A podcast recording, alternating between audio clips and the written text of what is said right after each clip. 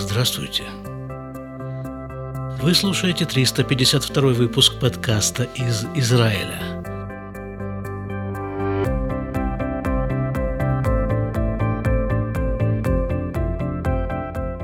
Недавно у нас открылся второй сезон подкаста, который называется «Маленькие истории Большой Алии», и в первом выпуске этого второго сезона я рассказываю о одном очень-очень хорошем человеке. Иерусалимский художник Леонид Балаклав. אני צייר קודם כל. חיים של צייר. Прежде всего, я художник. Так начинает Леонид Балаклав э, это интервью.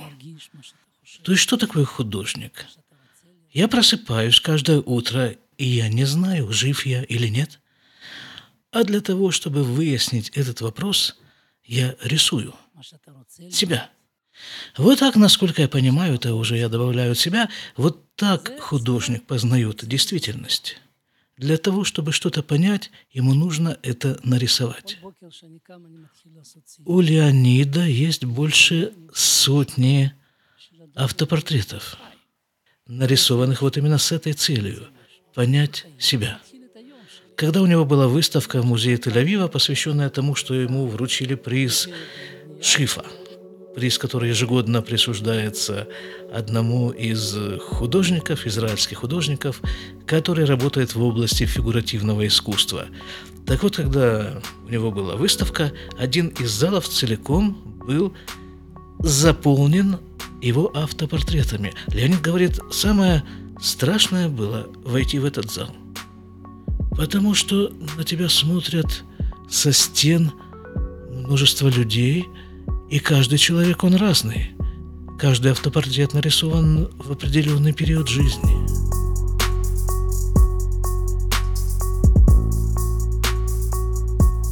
Наладите они в Молдова, в Бельцы. Родился Леонид Балаклав в небольшом городке Бельцы в Молдавии. Городок был настолько маленький, что там не у кого было учиться рисовать. И для того, чтобы научиться рисовать, а тягу к этому занятию художник почувствовал еще в детстве, так вот для того, чтобы научиться рисовать, он сбегал с уроков из школы, усаживался в библиотеке и открывал книги с рисунками, с иллюстрациями своих любимых художников – Репина и Серова.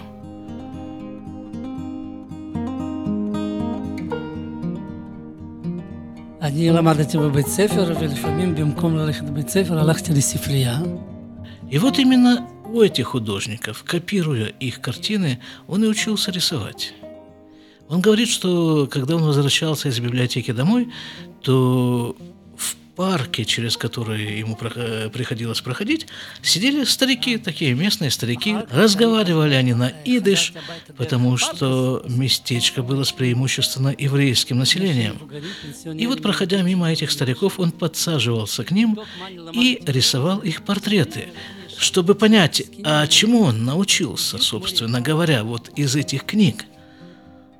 Старики смотрели на свои портреты и говорили ему, «О, мальчик, ты большой художник. Иногда они угощали большого художника конфеткой.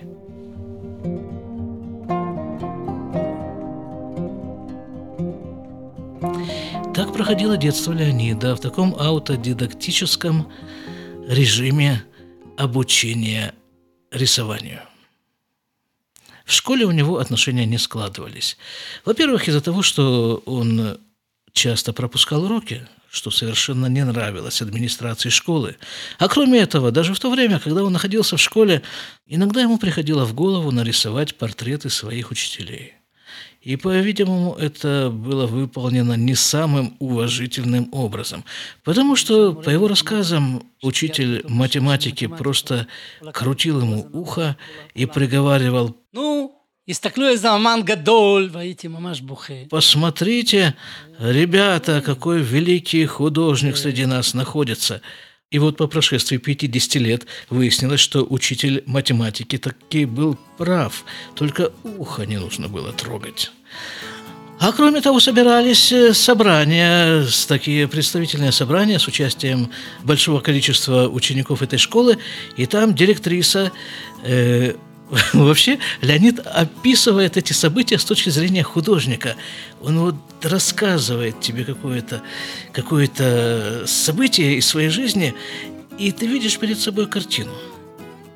Вот так он описывает эти вот воспитательные собрания – Собирается большое количество учеников школы, э, учителя, директриса школы. Директриса, она, он ее называет просто кобыла. Кобыла в мини-юбке. Она была по совместительству женой какого-то генерала. И вот это вот в мини-юбке начинает читать ему нотации. Идет воспитательный процесс. А он говорит, что пол этого зала, где все это происходило, был зеркальный – и вот эти фигурные ноги этой генеральши-директрисы, слегка прикрытые мини-юбкой, отражались в этом полу. И вот он, восьмилетний мальчик, стоит перед директрисой, смотрит вниз, потупясь, как и положено провинившемуся, а внизу что он видит? Э, вот отражение вот этой самой генеральши-директрисы, вид снизу. Сверху он слышит ее воспитывающий голос – и начинает плакать. Он говорит, вот он помнит, что прямо слезы у него текут из глаз и капают прямо на отражение директрисиных ног на пол.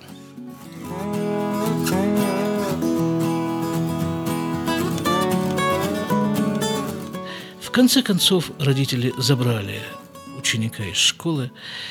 Год он провел в интернате, а потом родители решили, что все-таки действительно мальчик талантливый, ему нужно учиться рисовать. А для того, чтобы учиться рисовать, они привезли его в Киев. В Киеве он поступил в училище по изготовлению мозаики. Но просто не было другой возможности поступить в какие-то другие художественные учебные заведения. И вот в первое же воскресенье в Киеве Леонид пошел на выставку художников –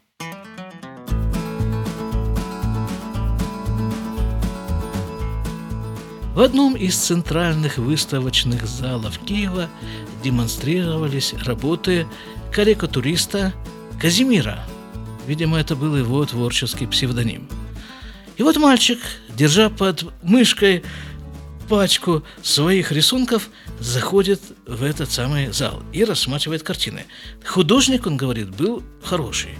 Антисемит, но художник хороший. Бывают такие нелепые сочетания – Леониду в то время было 15 лет. И вот в какой-то момент э, неловкое движение, и рисунки, э, рисунки Леонида падают на пол и разлетаются по всей этой зале. Ну, он краснея, смущаясь, он говорит, он вообще тогда был очень, очень стеснительным. И он бросается собирать эти рисунки, а там сидит пожилая женщина, которая следит за порядком в зале, смотрит на его работы, которые мальчик собирает, и спрашивает, мальчик, а, а чьи это работы? Он окончательно смутившись и потерявшись, говорит, «Э, да мои, как твои? Нет, это не может быть, чтобы это были твои работы.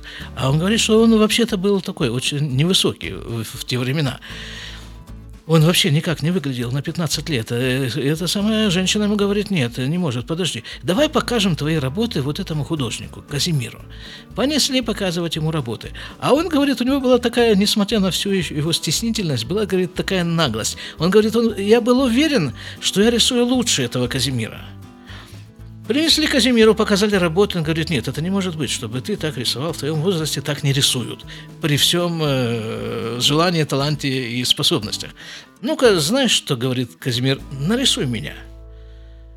Леонид думает, сейчас я ему покажу, как надо рисовать на самом деле. Нарисовал его вот в манере Репина, вот такой вот в стиле Репина портрет Казимира. Казимир говорит, стой, мальчик, вот стой здесь и отсюда никуда не уходи. Они пошли, позвали директора этого музея. Пришла женщина, полная женщина с серыми глазами. Эти серые глаза, говорит Леонид, излучали свет. Она посмотрела на его работы и говорит ему, а ты кто такой вообще? Откуда ты взялся? Он ей рассказывает, вот я такой-то из деревни, э, из городка этого вот самого Бельцы из Молдавии приехал, сейчас учусь в Киеве на мозаику. Тогда она говорит, ты знаешь что, приходи к нам обедать. Дала ему адрес, говорит, мы здесь недалеко живем, приедет муж, я познакомлю тебя с мужем, пообедаешь у нас. И он пришел, пришел к ним на обед, что-то там она вкусное такое приготовила. Пришел муж. А муж этот, на минуточку, оказался Игорь Иванович Верба, руководитель Фонда развития искусств, член Союза художников Украины, почетный член Академии художеств Украины, автор нескольких монографий в области искусства и прочее, прочее, прочее. Так вот, он говорит, что ну это просто, это же чудо, ну как, как это ему могло так повести? Ну он захотел бы, использовал бы самые разные протекции и не смог бы попасть вот так вот через заднюю дверь э, к такому человеку, к таким людям. И жена его, этого Игоря Ивановича Верба, была директором э, вот этого музея, этого выставочного, выставочного зала. Он показал им свои картины, и его тотчас же определили в художественную школу в Киеве.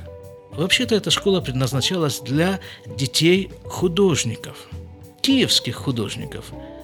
А Леонид, не будучи сыном художника, он был сыном плотника. Его папа был плотник, и не будучи жителем Украины, попадает в эту художественную школу-интернат благодаря своему таланту, таланту рисовать.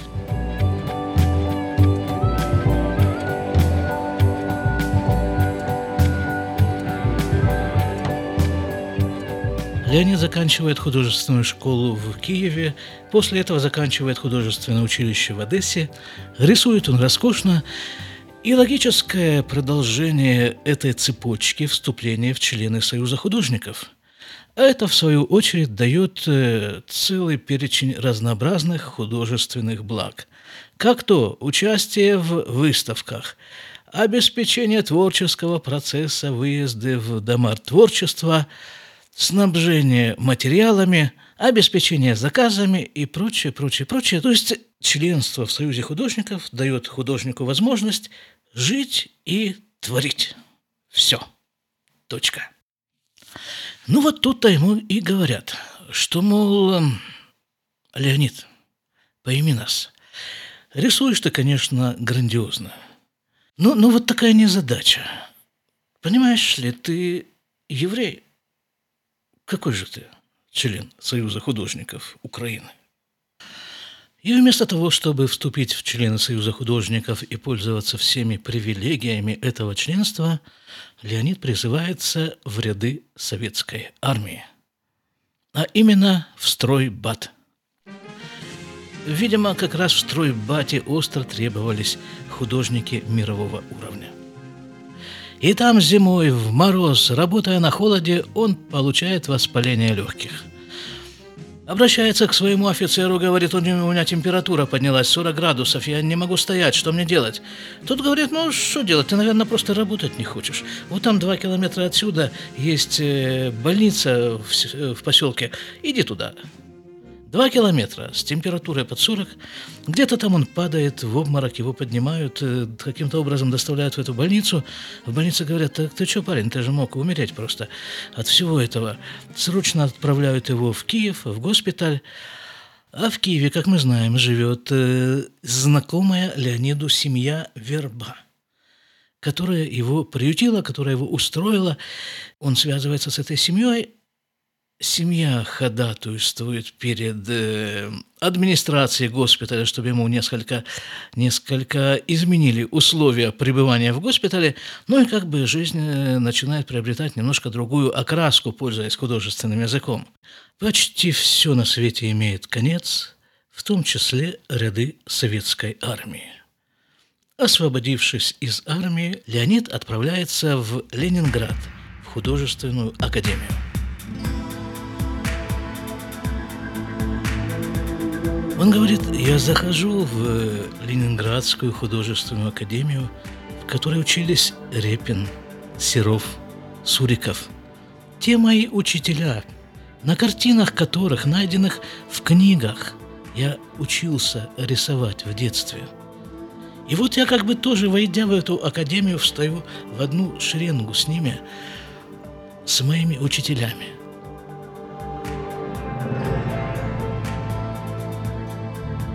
В академии Леонид встречает маститого художника тех времен Андрея Андреевича Мыльникова. Профессор, академик, член всего чего угодно, а один список его званий занимает э, целый лист, компьютерный лист в Википедии. И вот этот самый Андрей Андреевич Мыльников говорит Леониду, познакомившись с его работами. Ты, говорит парень, уже сложившийся художник.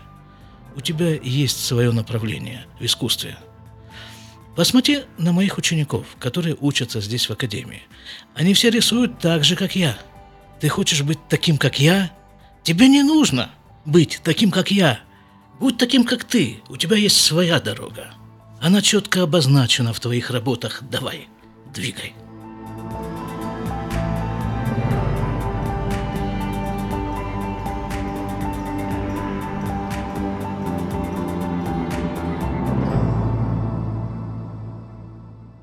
А через год после этой встречи Леонида приняли в члены Союза художников.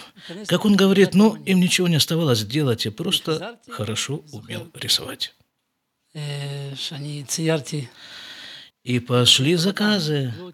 Многие заказы поступали из Украины. Игорь Иванович Щерба очень помогал ему в этом. Говорит, был такой случай. Он получил заказ нарисовать членов Политбюро ЦК КПСС. 13 или 15 портретов. Ну, помните, да, вот этих ребят, кто, конечно, их еще помнит. Косыгин, Пельше, Подгорный, кто-то там еще. Я, честно говоря, сам их уже... Слава богу, я их уже не всех помню. Ну вот, их было там 13 или 15 портретов. Он нарисовал, да, он нарисовал, хорошо нарисовал. Принес э, в приемную комиссию, чтобы приняли работу и заплатили. Для чего, собственно, все это и делалось. Там этот самый чиновник, который принимает заказы, смотрит на эти портреты и говорит, а почему у них глаза разные? Ну, Леонид даже не сразу нашел, что ответить. Ну, как говорит, ну, ну разные люди, разные глаза, а, а, а как иначе? Чиновник говорит, нет, нет, нет, это не просто люди. Это члены Политбюро ЦК КПСС. У них должны быть одинаковые глаза. У всех должны быть глаза, как у Леонида Ильича Брежнева. Ну что делать? Заказ есть заказ. Леонид пошел, нарисовал всем брежневские глаза. Работу приняли. Он говорит, Леонид, что если бы вот эти вот портреты вот сейчас представить где-нибудь на аукционе в Сотбе, это был бы вообще, это был бы взрыв, это бы миллионы это стоило, наверное, вот этот вот соцреализм. А тогда это была рядовая рутинная работа советского художника. В этом случае уже члена Союза художников СССР.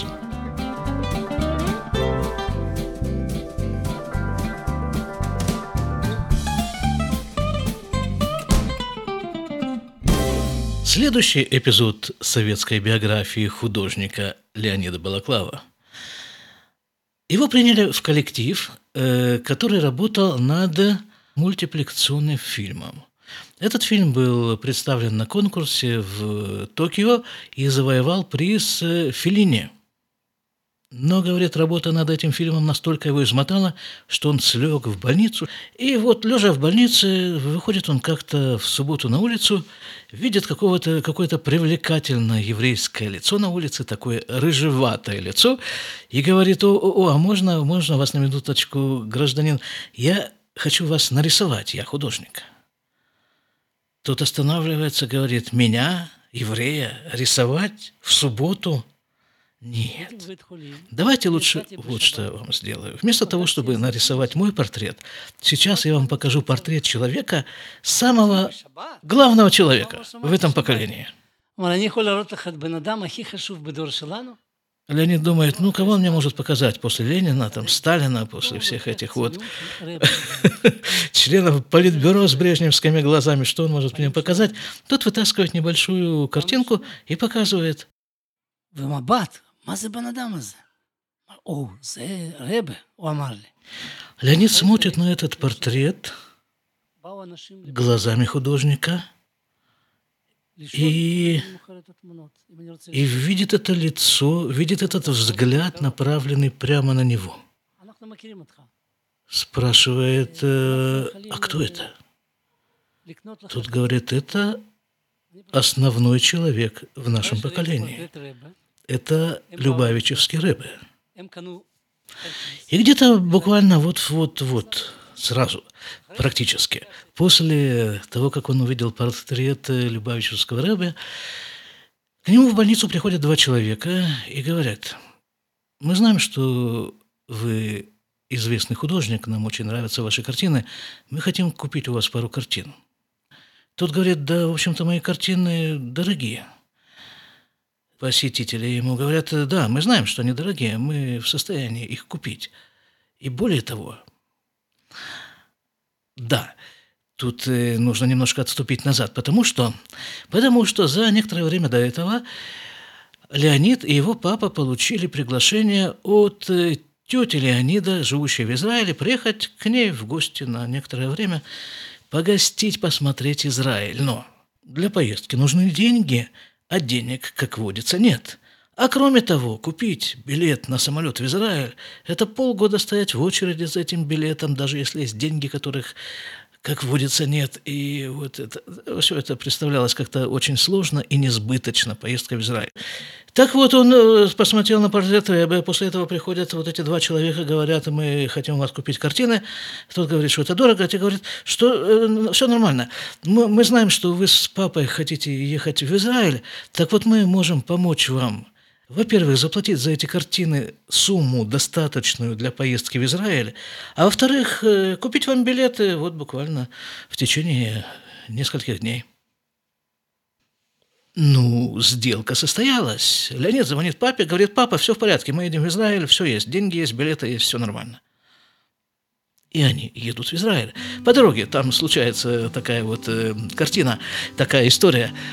Они с папой ехали в Израиль через Грецию, там у них была некоторая остановка, и Леонид говорит, что я хотел проверить, насколько я э, еще умею рисовать. Взялся рисовать на улице людей, просто людей. Подходили люди, просили его нарисовать. Он рисовал. Таким образом он заработал 2000 долларов. И говорит папе, папа, вот тебе деньги. Ты видишь, твой сын э, может что-то зарабатывать, а ты еще не хотел, чтобы я быть художником, потому что художнику невозможно заработать на жизнь. Вот, вот папа. Леонид несколько раз возвращается вот к этой последовательности, говорит, я перед тобой выстраиваю мозаику. Он же все-таки учился на мозаичных дел мастера в Киеве некоторое время. Так вот, говорит, мозаика такая. Я увидел портрет Любавичевского рыбы. У меня уже в кармане был вызов в Израиль. После этого появляются вот эти люди, которые устраивают мне билеты на поездку в Израиль, оплачивают их, и мы с папой едем в Израиль.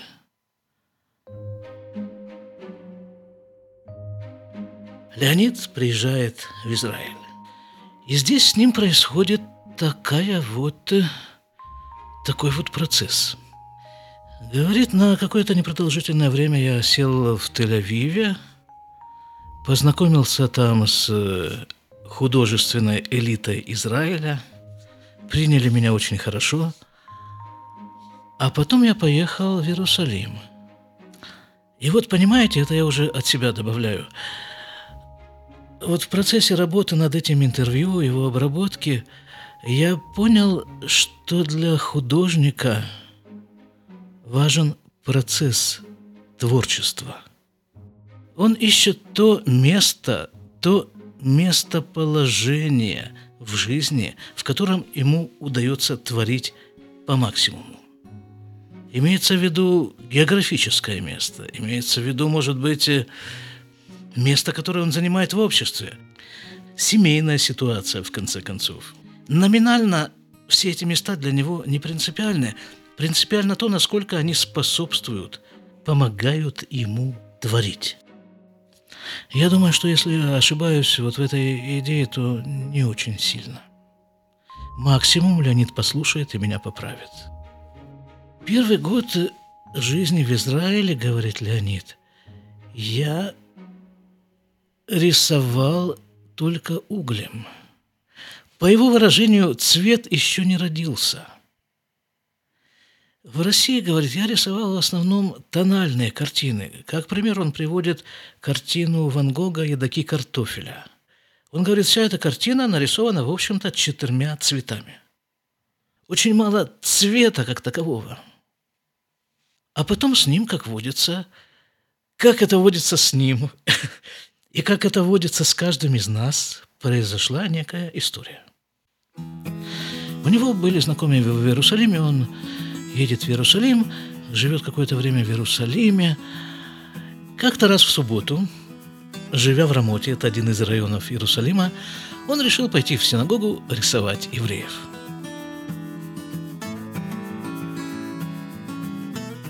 Что само по себе, конечно, очень большой нонсенс. Рисование в субботу запрещено категорически. Это вопиющее нарушение основных законов субботы. Рисование. Рисовать нельзя в субботу. Он хочет пойти рисовать евреев не просто в субботу, пойти рисовать их в синагоге. Но человек не знает ни что такое суббота, ни что такое еврей, ни что такое еврейство, ни что такое синагога, вообще ничего. Приехал из э, места, где об этом обо всем неизвестно. אני זוכר שאני בשבת הלכתי מצייר יהודים בבית כנסת, אתה יודע. והיה לי מזל שאני נכנסתי לבית כנסת Хаббат. И вот он идет э, в синагогу, видимо, я представляю себе с, там, с этюдником, с кистями, с красками. Может быть, даже начинает там раскладываться, расставляться, не, не знаю этих подробностей, но он говорит, хорошо, это большая удача, что я попал в синагогу Хабада. Кстати, вот это вот портрет Любавического Рэбе, да? Так, Любавический Рэбе – это Рэбе хасидского направления Хабад. Так вот, он попал в Хабадную синагогу. Э, просто в Хабаде люди, ну, как бы знакомы с самыми разнообразными евреями, в том числе с евреями, которым ничего не известно ни о их еврействе, ни о еврействе вообще. Так вот, говорит, э, такая удача, что я попал в одну синагогу. Меня взяли бородатые люди, завели в синагогу, одели на меня кипу. Меня вызвали к Торе. Это вообще такой почет. В субботу читается Тора, и семь человек – восемь практически человек вызываются вот к свитку Торы во время ее чтения по очереди. Так вот, он был одним из этих восьми уважаемых людей в синагоге, которых вызвали то, к Торе человека, который вообще ничего не знает. Ни про Тору, ни, ни, ни, ни, ничего. Ничего еврейского. Вот это сила Хабада. А потом его познакомили с человеком, говоря, говорящим по-русски. Его звали Михаил Корец. И Михаил Корец пригласил его в одну из ближайших суббот прийти к нему домой на субботнюю трапезу. Ну, вообще, еще один из, э, одна из, из особенностей шаббата, что в шаббат принято приглашать гостей. И вот Леонид рассказывает. אני זוכר, אני בשבת הייתי בהלם, אני ראיתי ילדים עם טליתות. כולם דומים לי, שהייתי קטן. Я пришел к семье Куриц в субботу, это был сам Раф Михаил Корец, его жена и много-много-много детей. Он говорит, я был просто в шоке. Я ничего там не ел, не пил. Я смотрел на этих детей и видел среди них себя. У них были такие же глаза, какие были у меня в моем детстве. Я попал в свое детство, которого у меня, в общем-то, не было столько света было в этой семье во время этой субботней трапезы.